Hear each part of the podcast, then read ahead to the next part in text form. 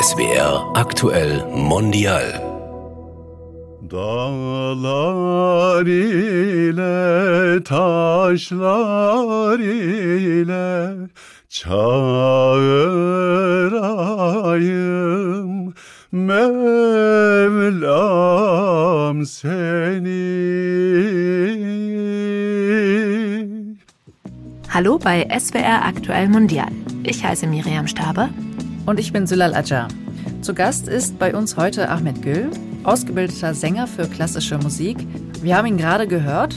Willkommen, Ahmed Gül. Hallo, ja, guten Tag. Dürfen wir du sagen? Natürlich, jederzeit. Dann, Ahmed, um dich kurz kennenzulernen, bitten wir dich, drei Sätze für uns zu vervollständigen. Also wir machen die Satzanfänge und du beendest die. Mhm.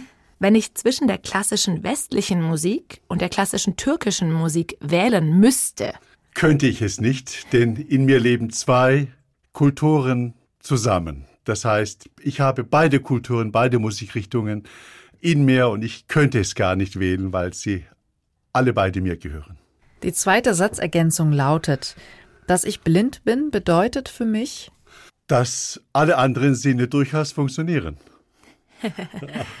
Als ich mit sieben Jahren nach Deutschland kam, habe ich mich gefühlt wie? Total alleine. Komisch, denn ich konnte kein Wort Deutsch. Und alles war neu. Und alles war neu. Danke, Ahmed. Wie ging es dann nach deiner Ankunft als Kind in Deutschland eigentlich weiter? Also ich konnte wirklich damals kein Wort Deutsch und äh, dann ging es in die Blindenschule Nikolauspflege Stuttgart weiter. Das war dann auch 1977 und dann direkt ins Internat mit wirklich null Deutsch. Und Damals gab es auch nicht so viele andere türkische äh, Menschen. Nur einen blinden Türken gab es, mit dem ich mich dann verständigen konnte. Das hatte aber dann den schönen Vorteil, dass ich dann innerhalb von Wochen schnurstracks Deutsch lernte. Und dann hast du gerade gesagt Internat. Was war das für eine Schule? Eine Blindenschule am Kreerwald in Stuttgart. Also wirklich erste, zweite, dritte, vierte Klasse. Ich kam dann direkt in die Grundschule, in die, in die erste Klasse mit Null Deutsch. Ahmed, wie ging es für dich dann weiter? Also auf welche Schule kamst du danach? Also als ich dann die, äh, die Grundschule beendet habe, konnte ich wählen zwischen zwei Schulen. Eine war in Heidelberg und die andere war in, bei Schramberg-Rottweil, Heiligenbronn. Und das war ein Kloster. Das, da, also, das war wirklich eine Franziskanerinnenkloster. Ich habe diese Einrichtung gewählt und kam dann ins Kloster in Heiligenbronn. Da hat eigentlich auch mein Leben richtig angefangen. Auch da habe ich die christliche Lehre, das Christentum sehr gut kennengelernt, dann auch die Musik. Ich habe da die klassische europäische Musik entdeckt und meine Lehrerin hat dann auch entdeckt, dass ich eine schöne Stimme habe. Also es fing dann an, dass ich dann zum Geburtstag die Zauberflöte auf Kassette geschenkt bekam von Mozart. Und, und ich konnte mich davon nicht loslassen, habe dann die Kassette wirklich viermal am Tag gehört und habe dann irgendwann mal die ganzen Arien im Schulhof gesungen, so dass überall alles gedröhnt hat vom Operngesang, dass die dann gesagt haben, jetzt hör mal auf, das ist jetzt wirklich zu viel. Also äh, ja, und, äh, aber da habe ich mit der Musik richtig angefangen. Und ich kam dann übers Wochenende nach Hause und dann ging ich in die Moschee und habe Koran gelernt. Und dann ging es an Werktagen dann wieder, also von Montags bis Freitag nach Schramberg und in die Schule. Und da habe ich im Gottesdienst mitgewirkt und äh, Kirchenlieder gesungen, sogar die Lesung gehalten. Und manche Lehrer fanden es gut, manche kamen dann her und sagten, du sag mal, du bist doch ein Muslim, kommst du da nicht ins, in einen Gewissenskonflikt mit dir? Und, und ich, nein, wieso denn? Dann bin ich halt ein christlicher Muslim oder muslimischer Christ, ist doch egal. Du hast es so formuliert, denkst du heute anders? Ich denke heute sogar noch mehr denn je so, würde ich sagen. Also ich selber bin gerne ein Türke und ich bin ein Muslim. Dazu stehe ich. Und aus dem heraus nehme ich das an, was zunächst mal nicht mir gehört hat, was mir gefällt, so dass es dann mir gehört. Denn ich finde, so ist das Leben wirklich sehr lebens- und lohnenswert. Denn Ich mag das Wort naseweiß sehr gerne. Also man muss naseweiß sein, neugierig, viele Fragen haben, viel Neues lernen und das, was schön ist, dann, hört sich ein bisschen blöd an, aber ich würde sagen, in sich hinein importieren. So wie ich das verstehe, verbindest du auch die verschiedenen Arten manchmal. Also du hast auch schon mal einen islamischen Gebetsruf in der Kirche aufgeführt, richtig? Ja, ständig. Da gibt es ja eine Friedensmesse von Jenkins. Diese Messe sieht dann äh, für ein Riesenorchester und äh, Solisten und Chor, Riesenchor und, und da, diese Messe sieht dann auch einen Ruf des Muezzins äh, vor. Und da werde ich immer wieder mal äh, gerufen, um bei diesem Werk den Ruf des Muezzins zu machen. Aber also ich plane jetzt auch ein, ein Konzert für Dezember, also wo wir ein interkulturelles Adventskonzert machen, muslimisch, christlich sowie jüdisch. Solche Visionen schweben mir vor. Du bist gerade dabei, das Gül-Ensemble zu gründen. Was sind denn eure Ziele mit dem Gül-Ensemble? Also Gül heißt ja eigentlich nicht nur Gül als Nachname, sondern heißt ja auch Lachmal oder eben die Rose. Gül heißt Rose auf Türkisch? Rose oder eben lache mal. Und wenn man dann diese drei Dinge kombiniert, dann finde ich, gibt es ein, ein schönes Cocktail. Darüber hattest du gerade erzählt, gell? Das Adventskonzert. Genau, Das, genau. das Adventskonzert ist vom Gül-Ensemble. Genau, ja.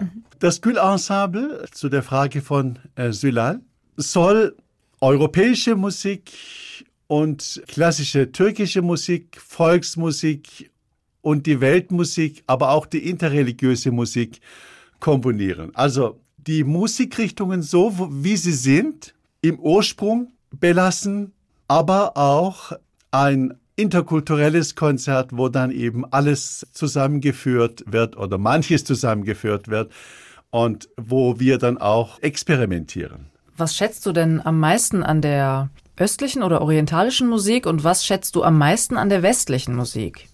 Im Grunde genommen sind es zwei, in der Zwischenzeit zwei Welten, wobei der Ursprung wohl ähnlich war. Die griechische alte Musik ist ja auch nicht, hat, ist ja auch einstimmig und hört sich so ähnlich an wie die heutige türkische Makarmusik. Und die gregorianische Musik, Gloria in excelsis, ja, also die fing ja auch einstimmig an und dann hat sich die europäische Musik weiterentwickelt in die Mehrstimmigkeit und das bereits, bereits ab dem 12. Jahrhundert. Und die östliche Musik, also die klassische türkische Musik, ist dann einstimmig geblieben.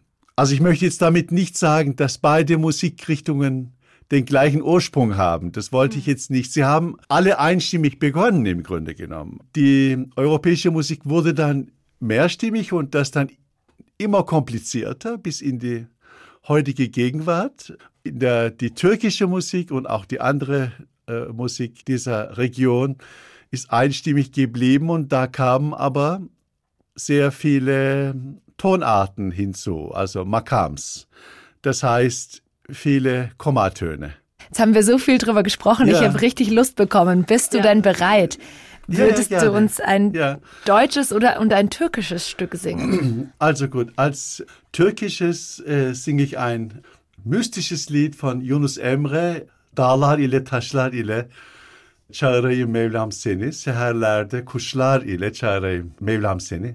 Also mit Bergen und mit Steinen äh, rufe ich nach dir, Herr, mit Vögeln, wenn sie im Morgenhauch singen, rufe ich nach dir. Dağlar ile taşlar ile çağırayım Mevlam seni. Serlerde koşular ile çağırayım Mevlam seni. Wunderschön. Ich als äh, zweisprachig aufgewachsener zwischen der deutschen und der türkischen Kultur, mir kommt das sehr, sehr vertraut vor. Ich bin ja damit auch groß geworden mit dieser türkischen klassischen Musik. Jetzt würde ich dich gern fragen, Miriam, was macht das mit dir? Also das sind ja sehr fremde Klänge. Das unterscheidet sich ja vom Westlichen, ne? Was macht das mit dir? Ist total, ist total spannend. Also ich, ich verstehe es ja nicht. Es klingt total schön. Die Worte klingen total schön. Also das klassische türkische, klassischer türkischer Gesang hat ja Kommatöne. Dieses, äh, ich kann es gar nicht richtig sagen, aber ich bin früher in Kirchenchor gegangen, da machen wir das nicht. Es ist so eine ganz andere Art zu singen und das ist was, was mich total fasziniert. Also ich höre da super gern zu, weil es so, weil es so ganz anders ist. Ja. Ja, vielen Dank. Ja, gerne. Und, und ein deutsches Stück, das du gern singst? Ja, Mozart hat viele Lieder komponiert. Er hat nur ein Goethe-Gedicht interessanterweise komponiert. Und ich singe jetzt mal dieses Lied, Das Pfeilchen von Goethe und komponiert von Mozart, singe ich ein, ein Stück davon einfach mal vor. Ein Pfeilchen auf der Wiese stand, gebückt in sich und unbekannt. Es war ein herziges Pfeilchen. Da kam ein junger Schäferin mit leichtem Schritt und munterem Sinn daher, daher die Wiese her und sang. Ja, Wir müssen mal klatschen. applaudieren. Ja. Vielen Dank Ja, für vielen dieses Dank. Konzert. Aber stimmt, also ich bin, ich bin halt einfach echt keine Expertin in Sachen Musik, aber in der Oper gibt's Ja. doch auch Kommatöne, oder?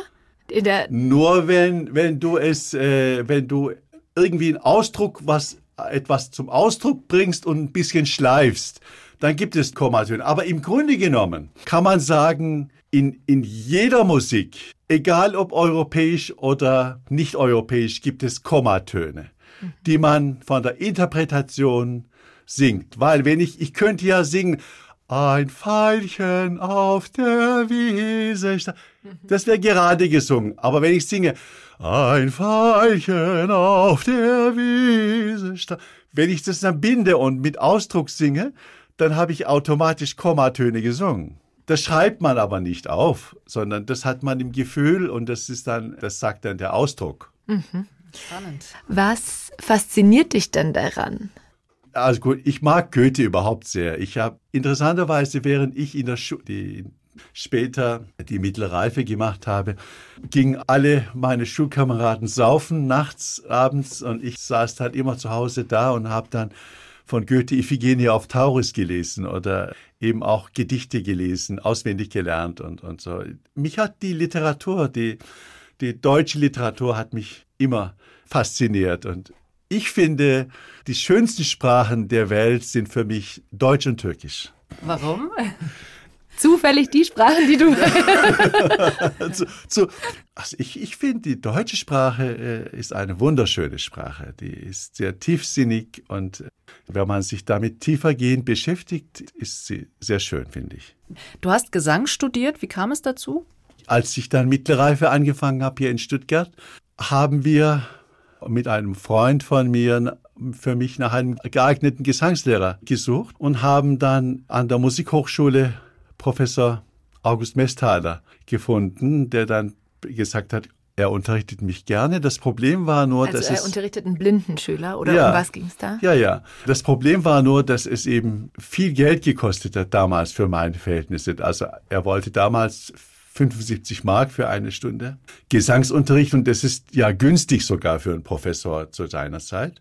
Das konnte ich nicht bezahlen. Die Eltern durften davon auch nichts erfahren, weil sie mir das dann sonst verboten hätten. Dadurch, dass ich im Internat dann war, auch in der weiterführenden Schule, konnte ich das heimlich machen.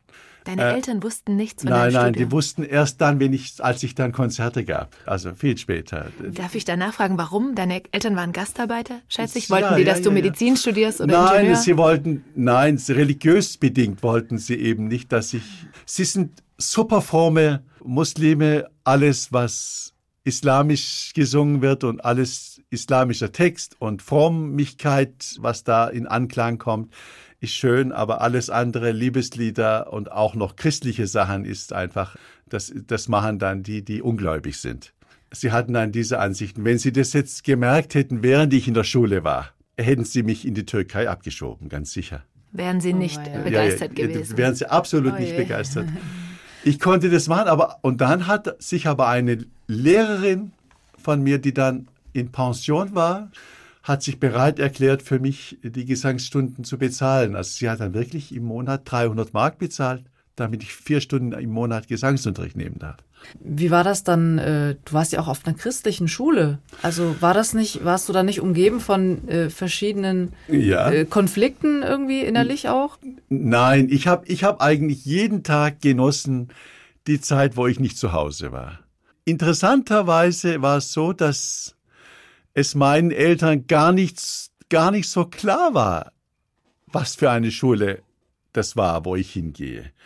Die Auswahl gab es ja auch nicht. Also es gab zwischen zwei äh, Schulen nur die Wahl. Also zwischen Heidelberg-Ilvesheim, eine staatliche Schule, und eben Kloster Heiligenbronn bei Schramberg. Und meine Eltern kamen fast nie zum Elternabend. Als Sie dann es rausgefunden haben, wie war das? Haben sie gesagt, entscheide dich, entweder wir oder die Musik. Und dann habe ich gesagt, okay, dann die Musik. Und habt ihr euch dann wieder angenähert? Vier oder fünf Jahre haben wir dann, gingen wir uns auseinander, äh, aus dem Wege. Also machen konnten sie ja nichts, weil ich dann schon erwachsen war und volljährig und so. Man muss das natürlich auch aus Sicht der Eltern verstehen. Ich habe ja nicht nur dann normale Lieder gesungen, sondern ich ging in die Moschee und habe dann Koran rezitiert und Ruf des Muezzins gemacht und so. Und dann ging ich in die Kirche und habe mit Orgelbegleitung, wer nur den lieben Gott lässt walten und hoffet auf ihn alle Zeit gesungen. Und habe dann was anderes gesungen, Kirchenchor gesungen und so. Und das hat sich dann natürlich herumgesprochen. Also die Freunde von, mein, von meinem Vater kamen dann zu ihm und sagten, hey, sag mal, was macht denn der eigentlich? Der, wird, der ist ja ungläubig. Viele christliche Familien fänden das auch gar nicht gut. Natürlich. Es kam dann vor, also einmal war es ausgeprägt. Ich war dann zu einer Hochzeit eingeladen, zu einer christlichen Hochzeit und sollte in der Kirche singen. Und dann habe ich von, von Dvorak aus den biblischen Liedern Gott ist mein Hirte, mir wird nichts mangeln, er ist mein Hort gesungen. Und dann kam eine Dame zu mir her und sagte, Mensch, Sie singen aber sehr schön und sehr ausdrucksvoll. Aber Sie haben einen türkischen Namen. Sie sind doch ein Christ, oder? Und dann wollte ich provozieren und habe dann gesagt, ah, ich bin ein muslimischer Christ. Und die dann, ja, das geht doch nicht. Das kann man doch nicht sein. Man kann doch entweder Christ oder Muslim sein. Und da hat sie mich nach Hause gefahren und unterwegs hat sie mir dann gesagt, also nur die, die jetzt Christen sind, sind dann vor Gott nicht verloren. Und sie würde jetzt immer wieder beten, dass ich den rechten Weg finde und zum Christentum übergehe. Also so wie du sagst, also für manche Christen ist es auch nicht einfach. Du warst ja auf einer Klosterschule. Was ist denn auch Christliches bei dir dann hängen geblieben? Also außer der Musik. Ich feiere gerne Weihnachten. Also, Also du kombinierst Weihnachten- ja, verschiedene Dinge. Genau, Weihnachten ist für mich ein wunderschönes Fest und ich gehe gerne ins Weihnachtskonzert oder ich, ich gehe in die Kirche und singe Weihnachtslieder. Es ist irgendwie was Schönes für mich. Weihnachten zum Beispiel ist hängen geblieben. Es ist für mich genauso wichtig wie jetzt äh, das Zuckerfest. Du bist ja auch in einem Verein tätig. Ja. Du bist äh, Vorsitzender und Gründer von Çağdaş Yaşamı Destekleme Derneği Baden-Württemberg. Ja. Welche Ziele und Projekte verfolgt Auf, ihr denn da? auf Deutsch übersetzt Verein zur Förderung der zeitgemäßen Lebensweise, also der modernen. Das Problem ist, äh, das kennst du als Türkin, man hat im Grunde genommen keine, keine sinnvolle Übersetzung für Çağdaş ja. auf Deutsch. Denn Çağdaş ist nicht modern. Das ist Zeitgeist, würde ich sagen. Äh, Zeitgeist, aber auch Çağdaş beinhaltet im Grunde genommen aber auch das Alte, das türkische Çağdaş. Also, aber sagen wir mal modern. Und diesen Verein gibt es in der Türkei über 130 Mal. Jetzt habe ich den, einen, den in Stuttgart gegründet. Wir ge gewähren Stipendien für mittellose Mädchen in der Türkei, die das Geld zum Studium nicht haben. Lass uns noch mal über das Thema junge Menschen sprechen. Ähm, vor allem Kinder und Jugendliche mit Migrationshintergrund, die hier in Deutschland leben. Ja. Auch aus deiner eigenen Erfahrung, was würdest du dir wünschen oder was empfehlen, was da ähm, sich bessert in Zukunft? Ich bin zweikulturig aufgewachsen. Türkisch und Deutsch. In mir leben zwei wirklich, ich kann umschalten, klick, klick zwischen beiden Kulturen. Dann, ich bin nicht suchen. Ich stehe nicht auf zwischen zwei Stühlen. Ich weiß genau, wohin ich gehöre. Und ich finde, so sollte die Jugend auch sein. Nicht, hinge nicht wissen, wohin, ist schlecht, ist nicht so gut. Dann, deshalb würde ich eher dafür sagen, Sie sollten in erster Linie schauen, dass Sie die Sprache Ihres Ursprungs gut lernen. Genauso wichtig wie die deutsche Sprache. Mindestens genauso wichtig. Möglicherweise ein Tick wichtiger. Dann haben wir alle was davon. Dann, dann kann man auch mit dem Können dieser Menschen viel anfangen. Ich finde es schade, dass die jungen Menschen wirklich Identitätsproblem haben. Also wir haben jetzt schon von verschiedenen deinen Projekten gehört, nur so kleine Einblicke in viele Dinge, die du so machst und für die du dich engagierst und unterschiedliche Konzerte, die du gibst. Was sind denn deine Träume oder deine Projekte für die Zukunft? Ich lebe von Visionen. Ich liebe es, irgendwelche Visionen, irgendwas zu planen und dann zu überlegen, sag mal, wann könntest du das jetzt machen? Sag mal in, in drei Jahren. Dann nehme ich mein Telefon und rufe die Liederhalle an und reserviere den Mozart-Saal für drei Jahre später. Also, ja, ja, das, das mache ich regelmäßig so. Wenn ich irgendwas plane, was ich, was ich, mache ich gleich Nägel mit, wie sagt man, Köpfe mit Nägeln, nein. Nägel mit Köpfe. Nägel mit Köpfe, ja. Da sind wir wieder beim Thema Sprache und das ja, mischt sich. Nägel, genau, Nägel mit Köpfen. äh, also, ich habe viele Visionen. Ich weiß, was ich, was ich in drei Jahren zum Beispiel machen könnte. Ich plane früh und träume dann, dann lebe ich diese Projekte richtig von A bis Z durch und ich lebe sie aus, bis ich es dann machen darf. Also du hast ja vorhin das äh, erwähnt, das Thema Jugendliche und Migrationshintergrund und ja. sie können sich oft nicht ausdrücken, aber Musik ist ja so ein Sprachrohr für viele. Ne? Da würde ich dich jetzt gerne fragen, Musik ist ja auch so ein Thema, was mit Erreichbarkeit zu tun hat oder mit Verfügbarkeit besser gesagt. Hip-Hop ist ja sehr beliebt bei vielen Jugendlichen mit Migrationsgeschichte, ähm, weil das eben so erreichbar ist, also verfügbar besser gesagt. Ja. Du kannst das ja am Computer erstellen. Genau. Aber sowas wie klassische Musik oder an Musikhochschulen hat vielleicht nicht jede und jeder Zugang. Würdest du da dir auch wünschen, dass äh, Jugendliche oder junge Menschen mit Migrationshintergrund auch einen besseren Zugang dazu haben, dass das besser gefördert wird?